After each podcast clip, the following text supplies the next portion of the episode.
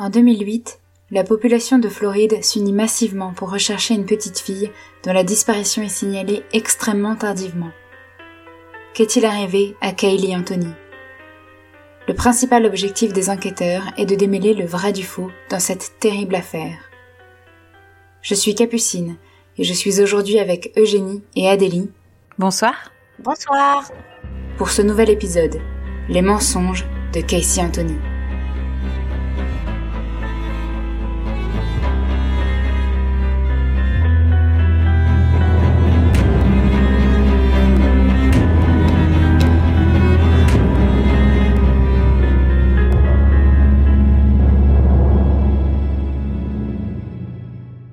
15 juillet 2008, la police d'Orlando, en Floride, reçoit un appel d'une femme du nom de Cindy Anthony. Elle demande à la police de venir arrêter sa fille de 22 ans, car cette dernière aurait volé leur voiture. Cette demande surprend l'opérateur téléphonique, car elle est extrêmement inhabituelle. Peu de temps après, la femme rappelle la police, dans un état de panique, et elle dit J'ai appelé il n'y a pas longtemps le shérif. Je viens de découvrir que ma petite fille a été enlevée. Elle a disparu depuis un mois. On parle d'une petite fille de trois ans. Ma fille a finalement avoué que la babysitter l'avait enlevée. Il faut que je la retrouve. Ma fille a dit que la babysitter l'avait prise il y a un mois. Ma fille l'a cherchée. Je vous ai dit que ma fille avait disparu depuis un mois. Je viens de la retrouver aujourd'hui, mais je n'arrive pas à retrouver ma petite fille. Elle vient de m'avouer qu'elle a essayé de la chercher elle-même. Quelque chose ne va pas. J'ai trouvé la voiture de ma fille aujourd'hui et ça sent comme s'il y avait eu un cadavre dans la voiture. 911, what's your emergency? I called a little bit ago. The deputy sheriff saying I found out my granddaughter has been taken. She has been missing for a month. Her mother finally admitted that she's been missing. Cindy Anthony dit qu'elle n'a pas vu sa petite fille depuis le 7 juin. L'opératrice téléphonique est ensuite mise en relation avec la fille de Cindy Anthony, Casey. Cette dernière est très calme et informe l'opératrice que sa fille a disparu depuis 31 jours et qu'elle sait qui l'a enlevée. Elle dit Je sais qui a ma fille. J'ai essayé de la contacter. En fait, j'ai reçu un appel téléphonique aujourd'hui d'un numéro qui n'est désormais plus attribué. J'ai pu parler à ma fille un moment, environ une minute. Casey Anthony dit ensuite à l'opératrice qu'elle sait qui a sa fille, une femme du nom de Zenaida Fernandez Gonzalez, surnommée Zani, qui la babysitter de Kaylee. La police arrive sur place. Les officiers apprennent que Cindy et George Anthony hébergent leur fille Casey et leur petite fille Kaylee. Un mois plus tôt, Casey et Kaylee sont partis car Casey voulait vivre avec son petit ami de l'époque. Cindy Anthony dit à la police que cela fait un mois qu'ils cherchent à parler à leur petite fille Kaylee et que Casey disait à chaque fois qu'elle était avec la babysitter ou qu'elle dormait. Plus tôt ce jour-là, George Anthony, le père de Casey, a reçu un appel de la fourrière.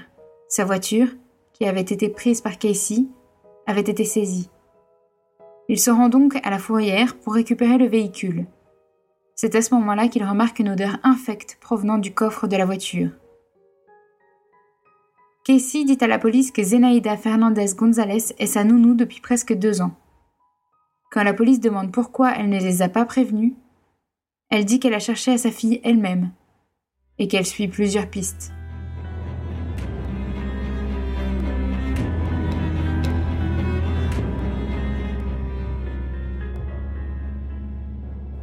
Casey est une fille de 22 ans, châtain et fine qui a l'air en bonne santé physique et mentale. Son père, George, est un policier à la retraite, sa mère est infirmière. Casey a eu une enfance choyée et stable entourée d'amis. Elle était plutôt bonne élève. Quand elle a passé son diplôme, ses parents lui ont prévu une grande fête pour la féliciter. Ils ne savaient pas qu'elle n'avait en réalité pas passé son diplôme parce qu'elle avait abandonné certains cours pour passer du temps avec son petit ami de l'époque. Ses parents ont donc décidé de maintenir la fête malgré tout et ont pris la décision de mentir à leurs amis et à leur famille au sujet du diplôme de Casey. Quand Casey a 19 ans, elle tombe enceinte et accouche de Kylie. Le père ne fait absolument pas partie de la vie de son enfant et Casey élève sa fille avec ses parents. Kylie est une petite fille aimée et choyée. Le 16 juillet 2008, Casey est interrogée par les enquêteurs. Elle est très calme. elle dit que sa fille a été enlevée par sa babysitter. Elle dit qu'elle connaît Zanny depuis presque quatre ans et qu'elle l'a rencontré via un ami commun, un homme du nom de Jeffrey Michael Hopkins. Casey dit qu'elle a rencontré Jeffrey à Nickelodeon à Universal où elle travaille depuis plusieurs années. Elle informe la police que Zanny était la nourrice du fils de Jeffrey à l'époque. Jeffrey ne travaille plus chez Universal depuis dix mois selon Casey et qu'il est parti vivre en Caroline du Nord et est ensuite parti à Jacksonville. Casey dit qu'elle a parlé à Jeffrey une semaine et demie plus tôt. Quand la police demande le numéro de Jeffrey, elle dit qu'elle peut trouver ça, mais ne connaît pas son numéro par cœur. Elle dit qu'elle a déposé Kylie comme à l'accoutumée chez sa nourrice, puis est allée travailler à son emploi chez Universal. Selon Casey, quand elle est allée récupérer sa fille, il n'y avait personne. Elle dit qu'elle a essayé d'appeler la babysitter, mais que le numéro n'était plus attribué. Casey déclare ensuite qu'elle est retournée chez son petit ami, sans appeler ni la police ni ses parents. Elle dit qu'elle n'a pas averti son petit ami de la disparition de Kylie car elle avait honte d'avoir perdu sa fille et pensait naïvement pouvoir gérer ça seule. Elle parle ensuite de son travail en disant qu'elle travaille depuis plusieurs années chez Universal où elle a un poste dans l'événementiel. Elle mentionne une de ses collègues dont elle est très proche qui s'appelle Juliette. Quand la police demande le numéro de Juliette, elle dit qu'elle a déménagé à New York et sous son appartement et qu'elle ne connaît pas son numéro par cœur.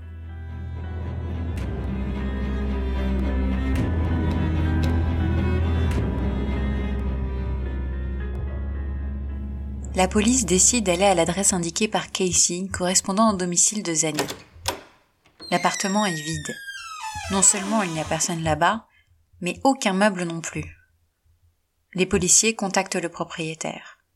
L'appartement est vide depuis plusieurs mois et personne du nom de Zenaïda Fernandez Gonzalez n'y a jamais vécu. La police commence à avoir de sérieux doutes. Ils veulent parler aux collègues de Casey Anthony. Celle-ci les emmène chez Universal, salue les gens, tout a l'air d'aller bien. Elle emmène les policiers derrière un hangar, puis il contourne un bâtiment et un autre.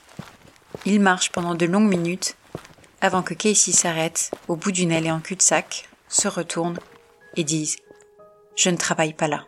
Il se trouve que Casey ne travaillait plus chez Universal depuis plus de deux ans. Juliette, la collègue dont elle avait parlé, ne travaille pas là non plus.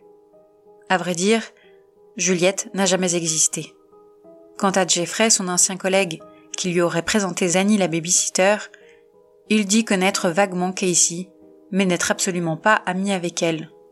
Il a été renvoyé de chez Universal six ans auparavant, alors que Casey ne travaillait même pas encore chez Universal. Casey a dit avoir pris Zanny, car Jeffrey faisait déjà appel à elle pour garder son fils. Mais il se trouve que Jeffrey n'a même pas de fils. Kazé n'est pas non plus dans l'événementiel. À vrai dire, son poste chez Universal était un poste de vendeuse. Les déclarations de Casey étant toutes mensongères, la police décide de la placer en détention provisoire. Elle a droit à un appel après avoir vu sa mère parler aux informations locales. Après s'être énervée contre elle à ce sujet, elle lui demande le numéro de Tony, son petit ami de l'époque, en disant qu'elle refuse de continuer la conversation. Elle dit ensuite à son frère, auquel sa mère a passé le combiné, qu'elle veut parler à Tony, car parler à sa mère est du gâchis.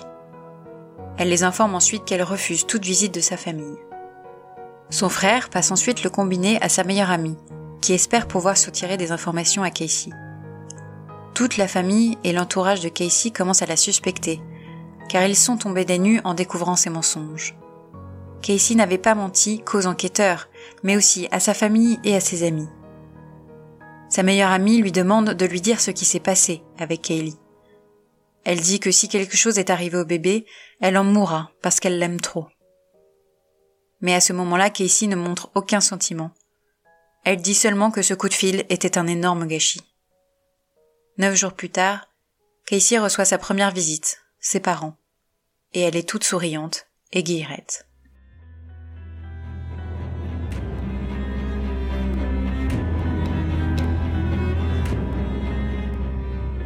Cindy Anthony est ensuite interrogée par la police concernant l'odeur de cadavre dont elle avait parlé lors de son appel du 15 juillet. Cindy Anthony a désormais une toute autre version.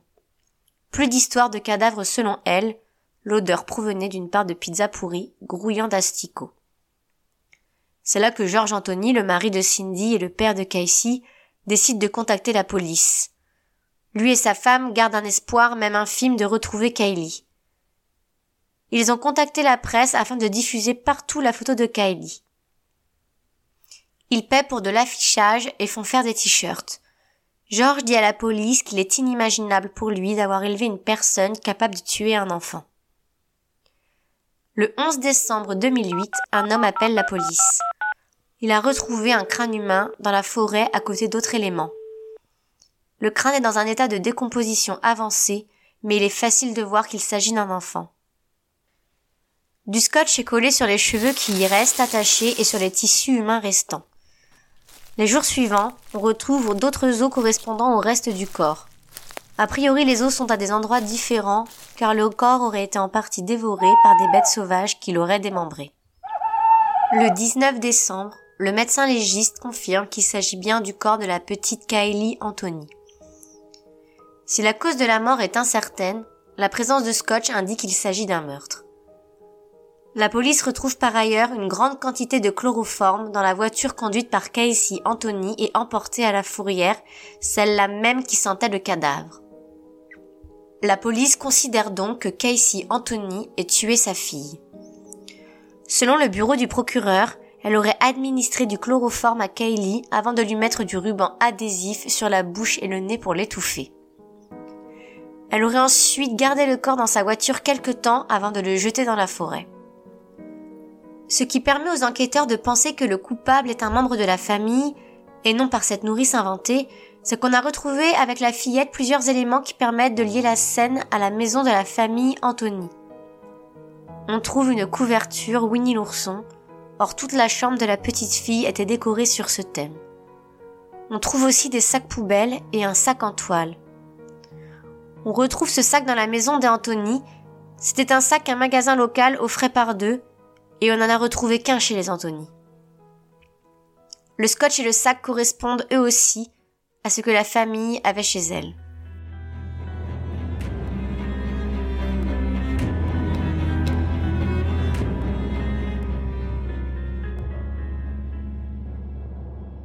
Casey Anthony embauche l'avocat José Bez pour son procès? Elle est accusée de meurtre au premier degré et donc d'assassinat. Le 9 mai 2011, on commence la sélection des jurés. C'est extrêmement difficile car tout le monde dans le comté d'Orange connaît cette affaire et a un avis sur la culpabilité ou non de Casey Anthony. Le juge décide donc de prendre des jurés d'autres comtés pour plus de partialité. Le procès commence le 24 mai 2011. Il attire de très nombreux citoyens qui veulent comprendre ce qui s'est passé. Les places sont limitées alors les gens dorment parfois devant pour être sûrs d'avoir une place. 400 preuves ont été présentées lors du procès. D'abord, il y a les preuves retrouvées autour du corps. Ensuite, des cheveux de Kaylee retrouvés dans le coffre de la voiture de Casey et reconnus comme étant des cheveux arrachés à une personne déjà morte, ce qui suggère que le corps de Kaylee a été entreposé dans la voiture alors qu'elle était morte. Le procureur apporte ensuite 700 nouvelles pages au dossier, avec des preuves de la culpabilité de Casey Anthony. Parmi ces preuves, il y a des recherches sur l'ordinateur de la famille auquel Casey avait accès, notamment casser un cou ou comment faire du chloroforme. Il y a eu 84 recherches sur le mot chloroforme, ce qui laisse penser que le meurtre de Kaylee était prémédité. Le spécialiste informatique ayant indiqué ce nombre, 84, revient ensuite sur son témoignage en disant que le logiciel a eu un problème et que la recherche n'a été effectuée qu'une seule fois. L'accusation s'appuie sur un entretien avec une ancienne amie de Casey Anthony pour dire qu'elle n'avait pas envie de garder Kylie quand elle est tombée enceinte. Elle a voulu la faire adopter. Mais ses parents s'y sont opposés. L'accusation considère que Casey a tué Kylie pour retrouver sa vie d'avant. Il présente comme preuve un tatouage que s'est fait faire Casey peu de temps après la disparition de Kylie, qui est une phrase tatouée dans son dos La bella vita. La belle vie en italien. L'accusation présente aussi le journal intime de Casey. Sur la page de gauche, Casey a écrit Chaque jour est un nouveau commencement, et en dessous, Carpe diem, que est le jour. Sur la page de droite, à la date du 21 juin, c'est-à-dire environ deux semaines après la disparition de Kaylee, je n'ai pas de regrets, je suis juste un peu préoccupée. Je veux juste que tout se finisse bien. Je fais complètement confiance à mon propre jugement, et je sais que j'ai pris la bonne décision. J'espère juste que la fin justifie les moyens. Je veux juste savoir ce que le futur me réserve. J'imagine que je le saurai bientôt. Je n'ai pas été aussi heureuse depuis longtemps. J'espère que mon bonheur va continuer à grandir. Je me suis fait de nouveaux amis que j'aime beaucoup. Je me suis entourée de gens bien. Je suis enfin heureuse. Espérons juste que ça ne change pas.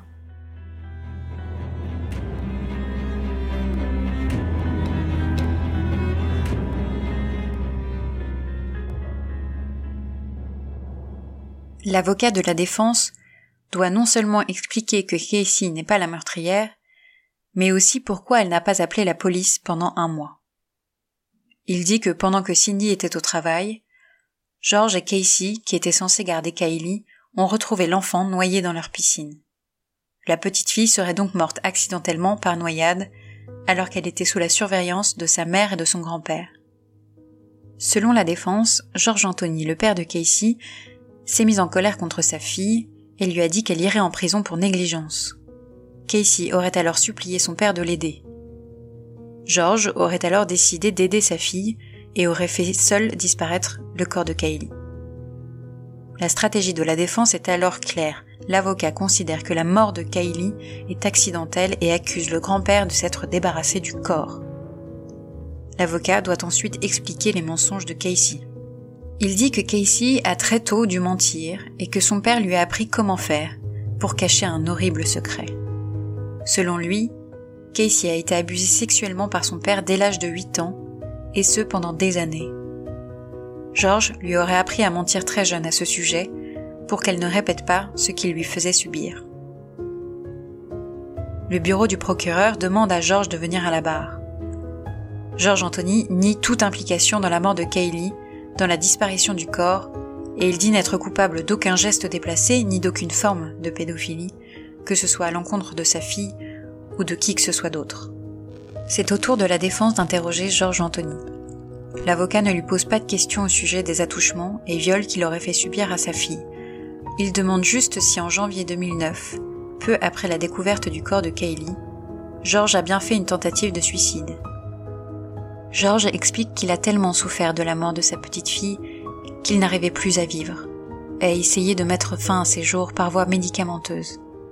Georges s'effondre en larmes à la barre des témoins. Autour de Tony Lazaro de témoigner. Il s'agit du petit ami de Casey, au moment de la mort de Kaylee, chez qui elle a dormi pendant un mois. Il dit que Casey n'a jamais exprimé aucune inquiétude au sujet de Kaylee pendant le mois de sa disparition. À la surprise générale le 5 juillet 2011 et après moins de 24 heures de délibération, Casey Anthony est déclaré non coupable de meurtre au premier degré, non coupable d'abus graves sur enfant non coupable d'avoir maltraité Kaylee Anthony, et coupable sur quatre chefs d'accusation pour avoir menti aux forces de l'ordre. Le public est consterné et sidéré, et devant le palais de justice, les manifestations commencent contre Casey et contre cette décision de justice. Les jurés reçoivent des menaces de mort.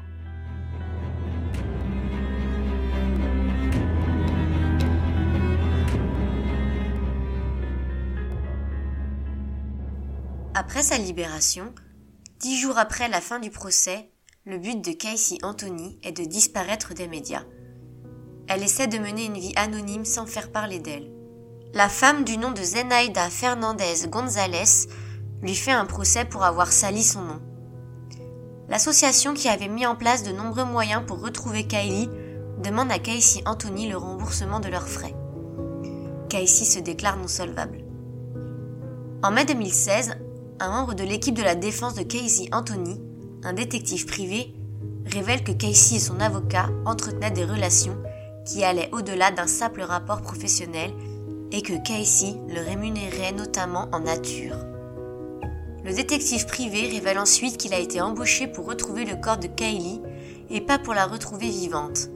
Il indique que l'avocat de Casey lui a dit qu'il savait très bien que Casey était coupable et qu'il fallait juste trouver une autre explication plausible. C'est le détective privé qui aurait eu l'idée de la mort accidentelle par noyade. Si la mère de Casey reste convaincue de la non-culpabilité de sa fille et croit à la thèse de la noyade, le père de Casey, George, pense quant à lui que Casey administrait régulièrement des médicaments à Kylie pour l'endormir et croit sa fille coupable de meurtre.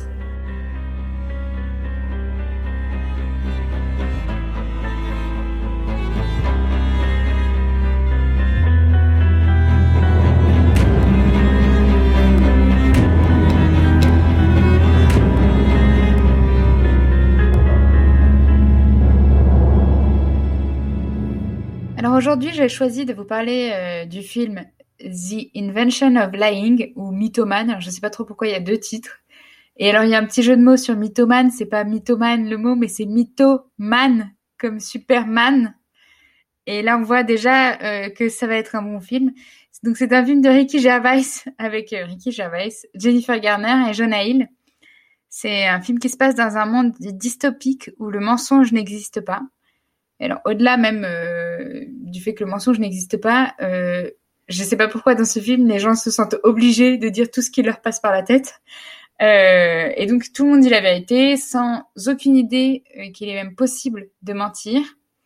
Et dans ce film, Ricky Gervais joue un gentil loser, euh, Mark Bellison, qui vient de perdre son boulot, qui a pas d'argent, voilà, et qui découvre un jour le principe du mensonge. Et là, c'est excep exceptionnel parce que euh, il décide de s'en servir pour son propre profit. Alors, comme vous l'aurez compris, ce film n'est pas un chef-d'œuvre et, loin de là. Moi, j'ai bien aimé quand même parce que je suis très bon public et j'aime beaucoup Ricky Gervais. Euh, mais l'idée de base, elle est quand même intéressante et je trouve que ça collait bien à l'affaire du jour parce que finalement, dans cette affaire, euh, c'est en effet une affaire d'infanticide, mais ce qui, ce qu'on retient le plus, à mon sens, ce sont les mensonges de Casey Anthony. Et donc, la question qui est posée dans ce film, c'est un peu pourquoi est-ce qu'on ment? Est-ce que le mensonge est utile à, la société, à l'humanité? Alors, évidemment, on n'est pas un podcast philosophique, et moi, je serais incapable de vous donner un avis ou une réponse sensée euh, à cette question. Mais euh, donc, la question que je vais plutôt vous poser, c'est par rapport à Casey.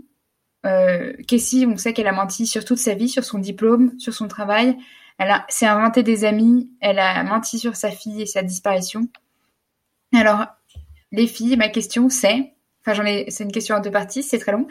Est-ce que, enfin, vous, qu'est-ce qui, selon vous, motive ces mensonges? Est-ce que euh, c'est plutôt un besoin de préserver sa propre santé mentale par rapport à tous les échecs qui jalonnent sa vie? Donc, est-ce qu'elle se ment à elle-même euh, pour euh, finalement arriver à vivre? Ou est-ce que vous pensez que ces mensonges sont plus tournés vers les autres pour garder une bonne image vis-à-vis de l'autre? Donc, en fait, est-ce que c'est un mensonge pour elle ou un mensonge pour l'autre? Les deux. Voilà. Ah, moi, je pense que c'est pour elle. tu penses que c'est pour euh, elle?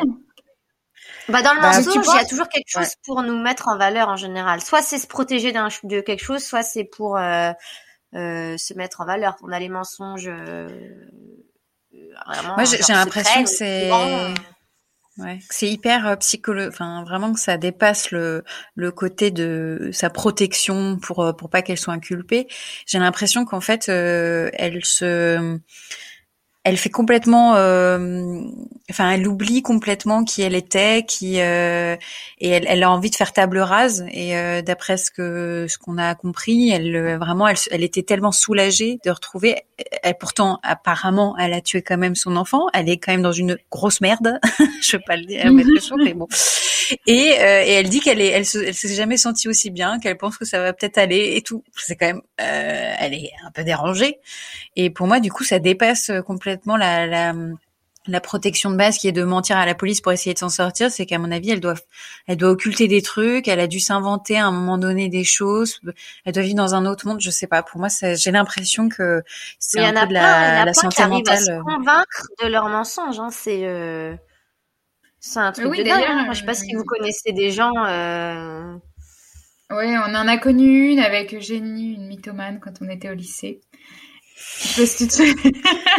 Ouais, non, mais c'est sûr que tu, tu peux te convaincre quand c'est un gros gros mensonge et que euh, bah, c'était c'était qui? C'était euh, Non, c'est pas Roman qui euh, mentait sur Oui, Jean-Claude euh, Roman. Ouais, ouais. si, c'est ça. Ouais, il y a je pense qu'il y a cru et il n'y avait pas d'issue, euh, il n'y avait pas d'autre issue que euh, une issue fatale. Il y a un moment, là, quand t'es le. embourbé comme ça, j'ai, tu, le mec, il s'est inventé euh, un salaire, une vie de médecin, et pendant 20 ans, il a rien fait, avec des enfants, une femme euh, qui y Mm. croyait dur comme fer.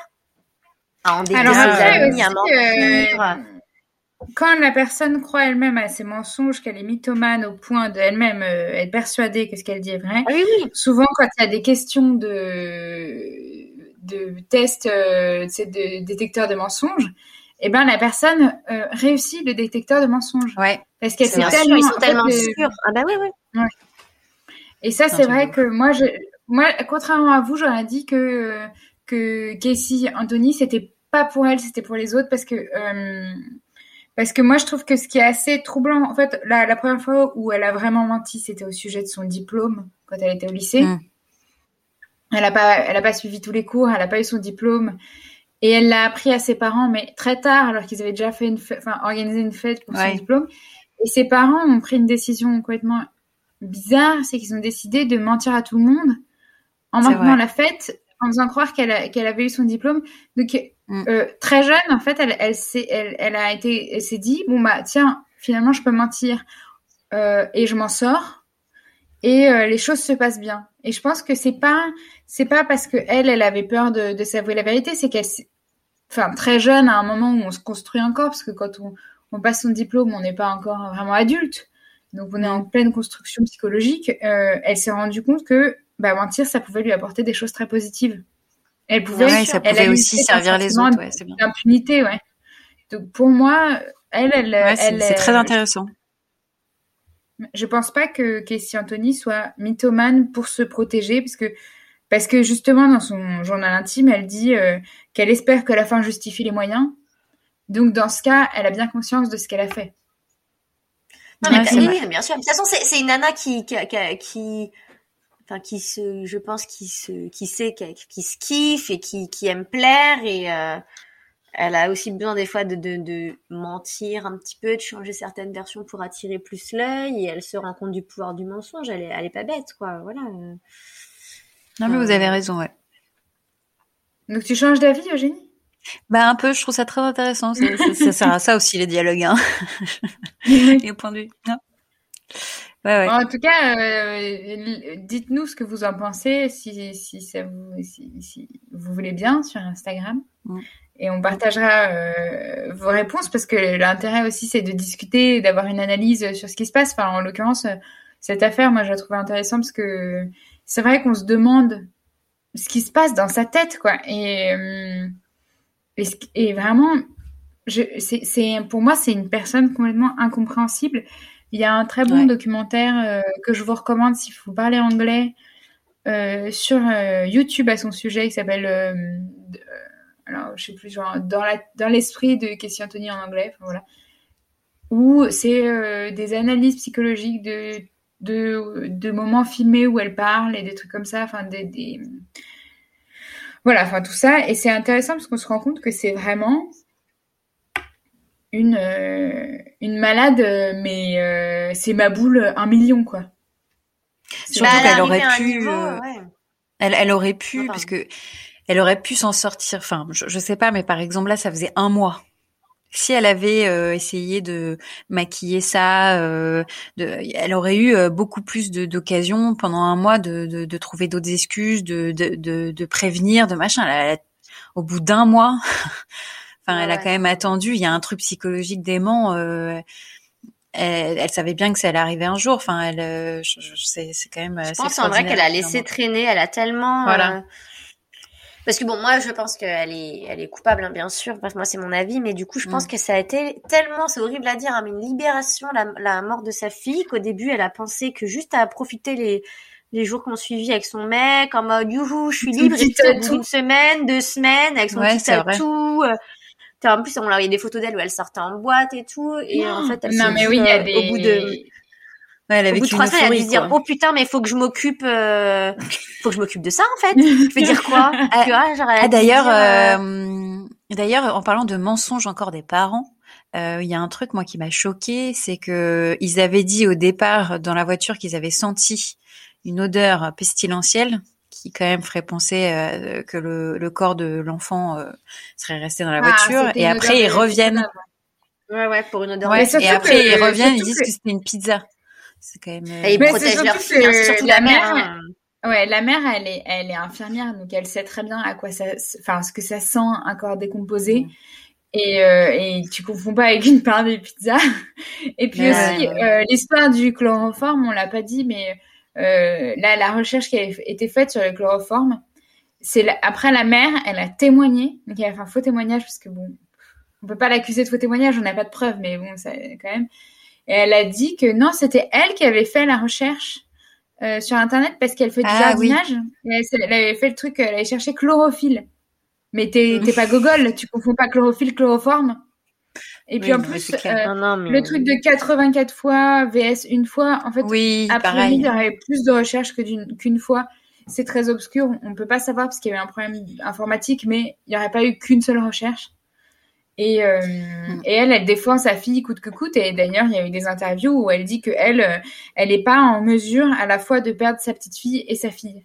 Qu'elle, tant pis, bah, elle, elle défend sa fille, même si. Bon, ah bah oui, oui, le rôle c'est vraiment son rôle de mère pour le coup. Et son père par contre il a il a la haine hein, quand on voit les accusations qu'elle lui porte. Et tout ça pour juste pour se sortir de ce pétrin euh, c'est grave quoi. La, la, nana encore une fois elle continue de mentir hein. enfin après moi je sais pas ça se trouve peut-être c'est vrai mais je pense vraiment pas que elle ait été abusée par son père. Elle a l'air d'avoir eu une enfance vraiment choyée. Elle a c'est vraiment tout a été un peu mis en place par euh, son avocat à qui elle faisait des petits paiements en nature et tout ça. Enfin, c'est ça. Hein, il y a eu le détective. C'est surtout que il y a aussi une vidéo euh, où il y a un entretien justement entre les parents et Casey quand elle est en prison dans l'attente de son procès.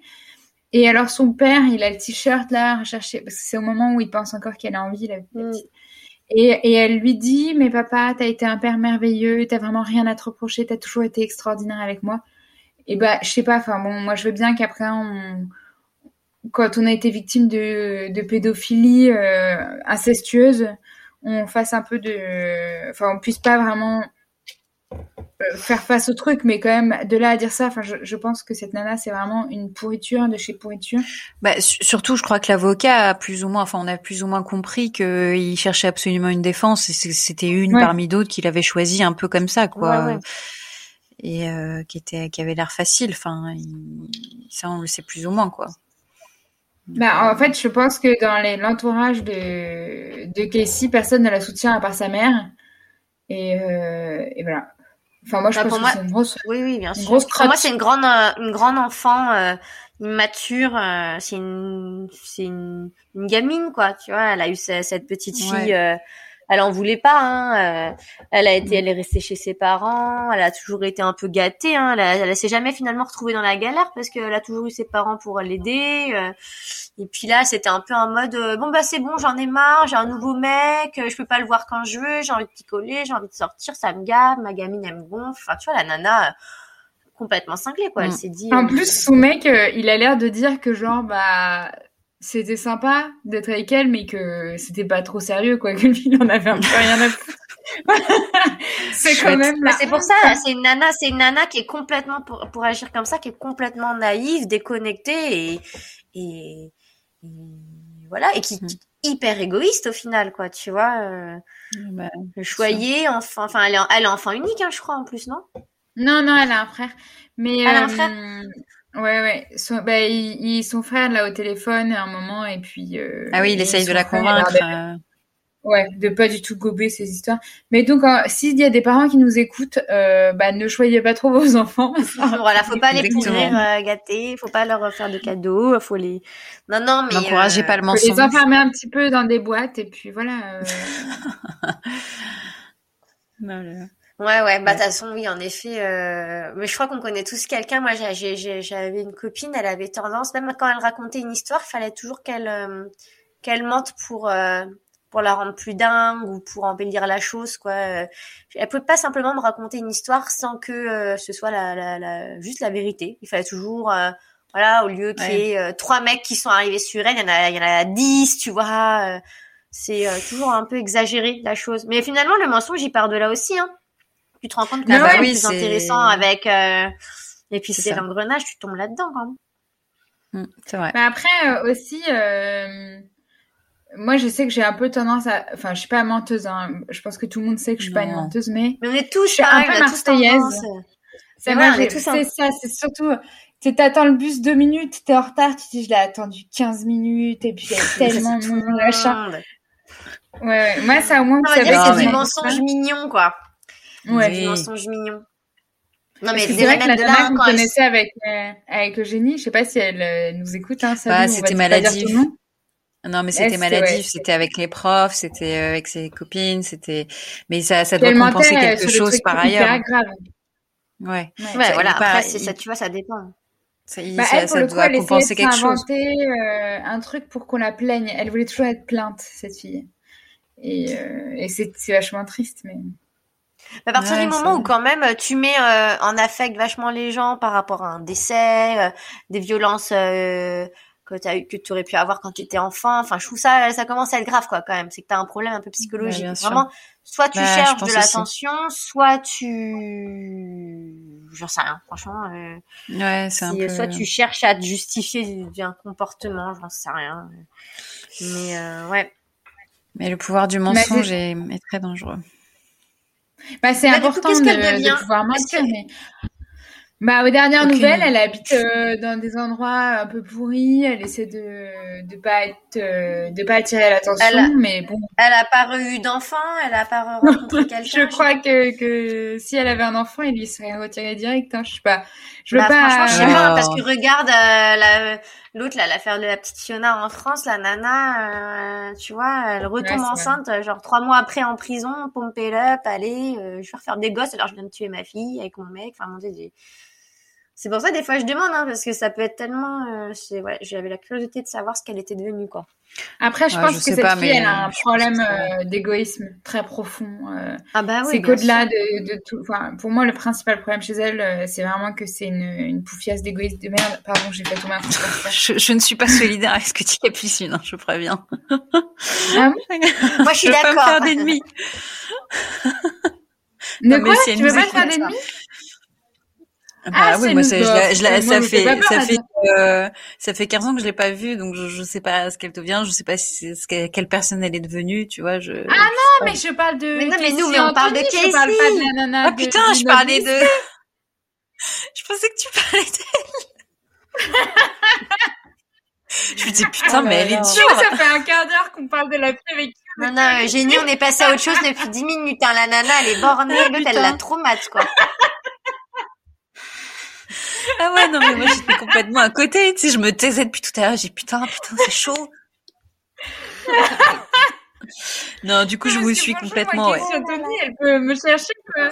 C'est ça, c'est que déjà, enfin, honnêtement, si la nana, elle est super énervée, qu'elle vienne en France, et puis en fait, elle fait 1m50 et 50 kilos, moi, je la défonce.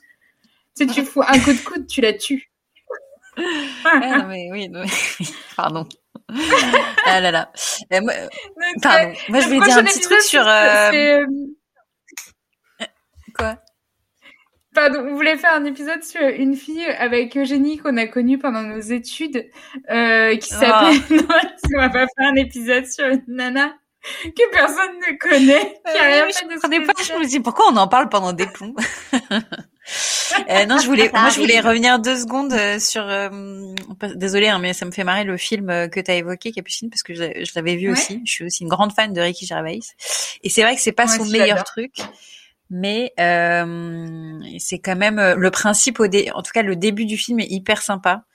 Euh, moi, je trouve. Après, en effet, c'est voilà, l'intrigue est pas dingo, mais le début est quand même chouette. Où en effet, dans un monde où le mensonge n'existe pas, et euh, quand tu apprends ce qu'est le mensonge et le pouvoir, euh, si, si- voilà, tout le monde part du principe que euh, tu dis la vérité, et en fait, tout ce que tu peux faire en, en mentant quand l'autre en face pense que t'es tu dis la Non, mais le vérité, concept de film, amusant. il y, a- il y a plein de films comme ça qui sont pas des navets, mais qui sont assez commerciaux et qu'au final, bon public, mais qui ont des concepts, euh, Ouais. Ils vont pas au bout de leur cool. euh, concept, c'est ça qui est dommage. Bah, Moi, euh, là, le film-là- après. Le principal problème de ce film, selon moi, c'est qu'il y a une différence entre pas mentir et dire tout ce qui te passe par la tête.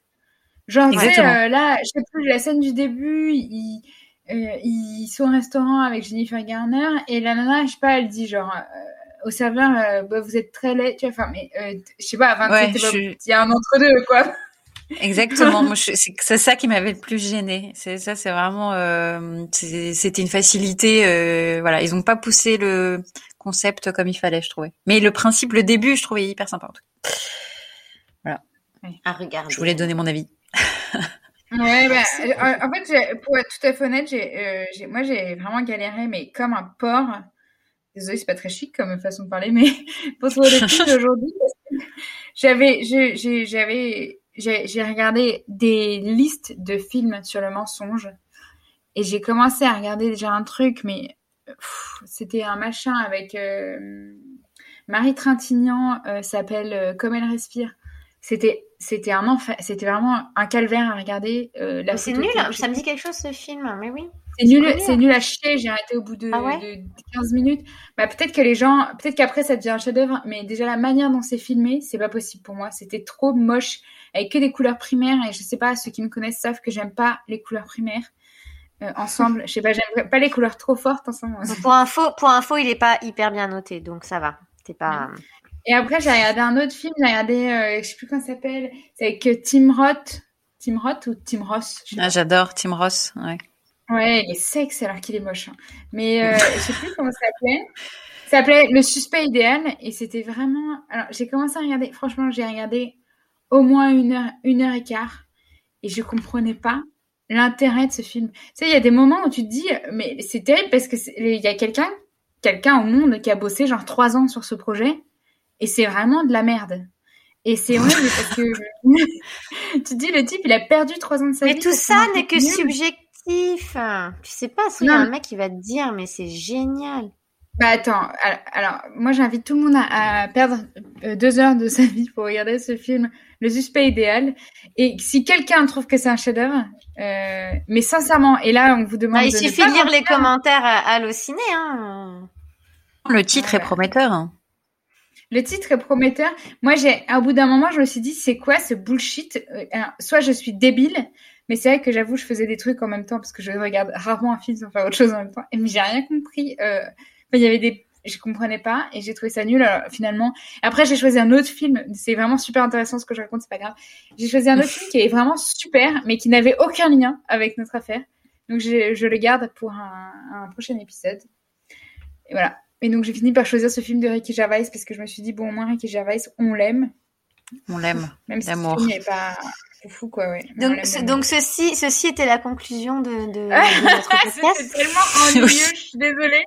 Excusez-moi, Mais je, je sais pas, je- je- j'ai- j'avais envie de parler de parce que c'était vraiment un chemin de croix ce truc de choisir sélection de film. Ma pauvre. Mais moi, je trouve le film Mythomane très bien. Voilà. Bah, merci, ça me fait bien plaisir. Ça me va droit au cœur. Je peux me permettre. Bon, ben, écoutez, euh, je pense que nous arrivons à la fin de notre dialogue. Oui, Tout on se fait. retrouve dans, dans deux semaines pour un épisode spécial Fête des mères. Euh, si vous avez des idées, euh, enfin on a déjà choisi l'affaire, mais si vous Ouais, voulez essayer de Qui est très deviner, connu quand même, mais qui est connu. génial. parce qu'on s'est dit que pour les affaires, euh, pour les épisodes spéciaux, on pouvait, c'était un peu le moment où on pouvait choisir des affaires très très connues, même si Casey Anthony c'est déjà pas mal connu, mais voilà, celle-là elle est vraiment très connue. Donc si vous voulez euh, essayer de deviner, vous êtes euh, les bienvenus. Et merci à tous. Merci, merci à, à vous, tous. les filles. Merci à vous. Bah oui, Ouais. merci. Et euh, on vous embrasse, on vous souhaite une bonne nuit et euh, on remercie encore une fois Evan Evan et. Noémie Dourneau pour cet épisode. Enfin, pour cet épisode, pour la musique. Pour notre qui, euh, qui jalonne tous nos épisodes quand même. Voilà. ouais. Ouais. Et si, s'il ne- s'il vous saoule, n'hésitez pas à, nous le dire aussi, on le mettra un peu moins. Non, je rigole. Parce que Non, ça va pas, moi j'en ai rien à foutre, je le mettrai plus. Si ça vous saoule, on, on le met plus. Voilà. Vous n'avez pas qu'à écouter. Eh bien, bonne soirée à tous. Bonne soirée à tous.